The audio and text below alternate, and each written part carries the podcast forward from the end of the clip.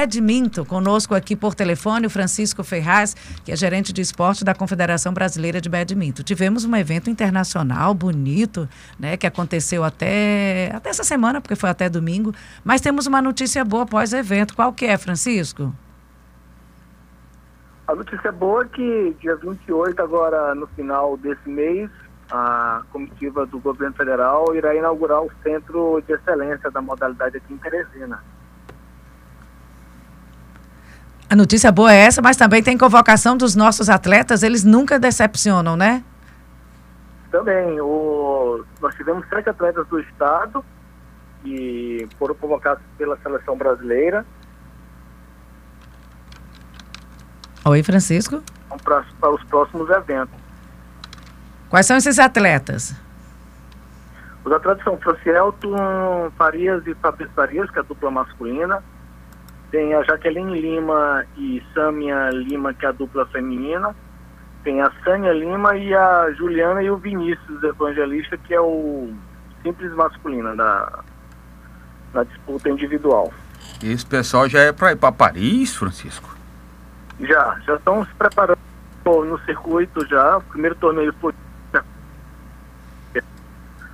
é, das competições, né? Após a durante a pandemia, né? Seria pós-pandemia, durante a pandemia, para que as atividades não tenham tanta, não sejam tão prejudicadas.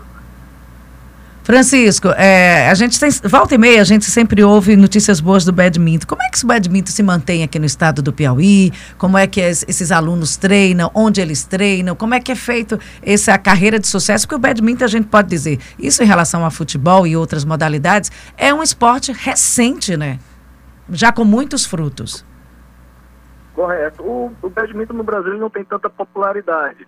Então, esse foi um dos maiores segredos. Ele é, é um dos esportes mais populares do mundo, grande, é, muito praticado na Europa e na Ásia. Por no Brasil ter poucos praticantes, a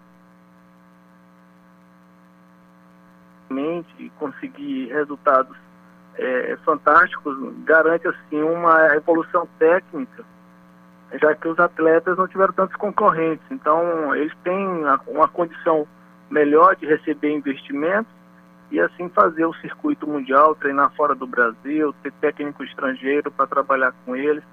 É, para você ter ideia, é, um, como um, legado olímpico e um espaço adequado para treinamento não existe igual o que tem em Teresina. E nele você consegue ter um atendimento de fisioterapia, um atendimento de alimentação adequado, tem uma cozinha, é, alojamento para os atletas, são seis quadras, então é um espaço de altíssimo nível entre os melhores do mundo para um, uma preparação é, de, de, excelência aos atletas. É, Francisco, é, bom dia, Luciano Coelho. É, eu falei com você agora há pouco, não me apresentei, desculpe. Francisco, durante muito tempo, esse ginásio funcionou como o hospital de campanha, né? E mesmo assim nós tivemos a revelação atletas revela, é, revelados e que agora passam a integrar a seleção brasileira. Durante esse período em que funcionou ali, ficou fechado para a prática de esporte e funcionou como hospital. Como era que eram os treinos, onde era que esse pessoal se virava, como era que mantinha, mantinha essa rotina para manter a excelência aí e conseguir essas vagas na seleção e disputar jogos internacionais? A gente seguia muito bem o protocolo do governo, onde as academias estavam fechadas, os centros de treinamento estavam fechados. Então, da forma que estava sendo é, gerenciada a, a doença aqui, a gente viu como uma oportunidade para não deixar o centro fechado, diga-se, é, diariamente, é, é, um espaço que está sendo utilizado constantemente, até como você comentou, sendo, como hospital de campanha. E a gente achou por interesse é, do bem comum, né, para salvar vidas, disponibilizá-lo para o tratamento da doença. Então, a Universidade Federal do Piauí foi muito sensível também, e o prédio é da universidade, mas como a gente não estaria utilizando, ficamos então é, de deixá-lo para os órgãos públicos de saúde para fazer a gestão do espaço.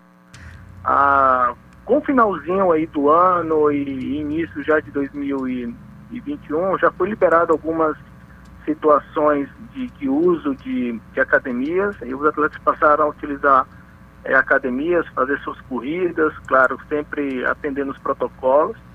E quando foi liberado o uso realmente definitivo do, do, para os esportes indoor, né, dentro de um espaço fechado, no caso do badminton, já ficou mais tranquilo o retorno, a devolução do hospital, a pandemia já reduziu a quantidade de vítimas é, na época e aí iniciamos o retorno das atividades na devolução do prédio ao esporte.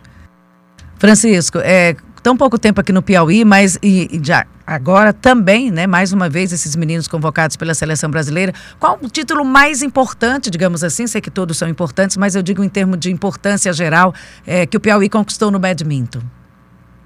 Eu digo que os Jogos Pan-Americanos de Lima, é, 2019, aconteceu em Lima os Jogos Pan-Americanos onde conseguimos a medalha de bronze com as duplas masculina e a dupla feminina e dupla mista.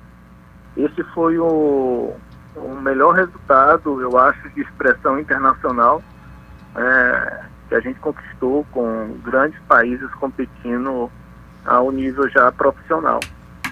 E, e o restante mesmo é em relação às categorias de base, que sempre trabalham focando e conquistam seus resultados. Então, esse trabalho de evolução é, demonstrou esse resultado final aí. Agora buscar a vaga para Paris. E a gente torce muito, eu tenho certeza que eles treinam bastante, competência e habilidade eles têm. E eu sei que também tem um apoio muito grande de vocês. Conversamos aqui com Francisco Ferraz, que é o gerente de esporte da Confederação Brasileira de Badminton. Tem uma pergunta aqui de um pai. Ô, meu filho gosta muito de badminton, como é que ele pode começar a fazer parte, começar a jogar? Boa pergunta. Olha, no centro de treinamento existem as escolinhas de segunda a quarta, pela manhã, de 8 às 10 horas, terças e quintas também no mesmo horário, pela manhã, e pela tarde, das 2 às 16 horas. Esse é o horário da tarde. Mas na escolinha lá do centro de treinamento são para crianças entre 8 e 11 anos.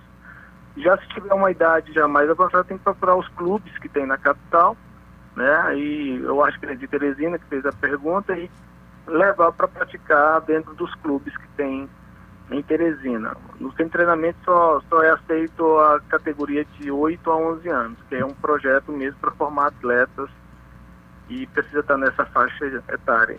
Muito obrigada, Ferraz. Iniciando, né? Formando um público, formando plateia, de certa forma, formando atletas. Muito obrigada, Ferraz. Parabéns pelo trabalho de vocês. Eu sei que você é amante e incentivador do badminton aqui no estado do Piauí. Obrigada, bom dia. Bom dia.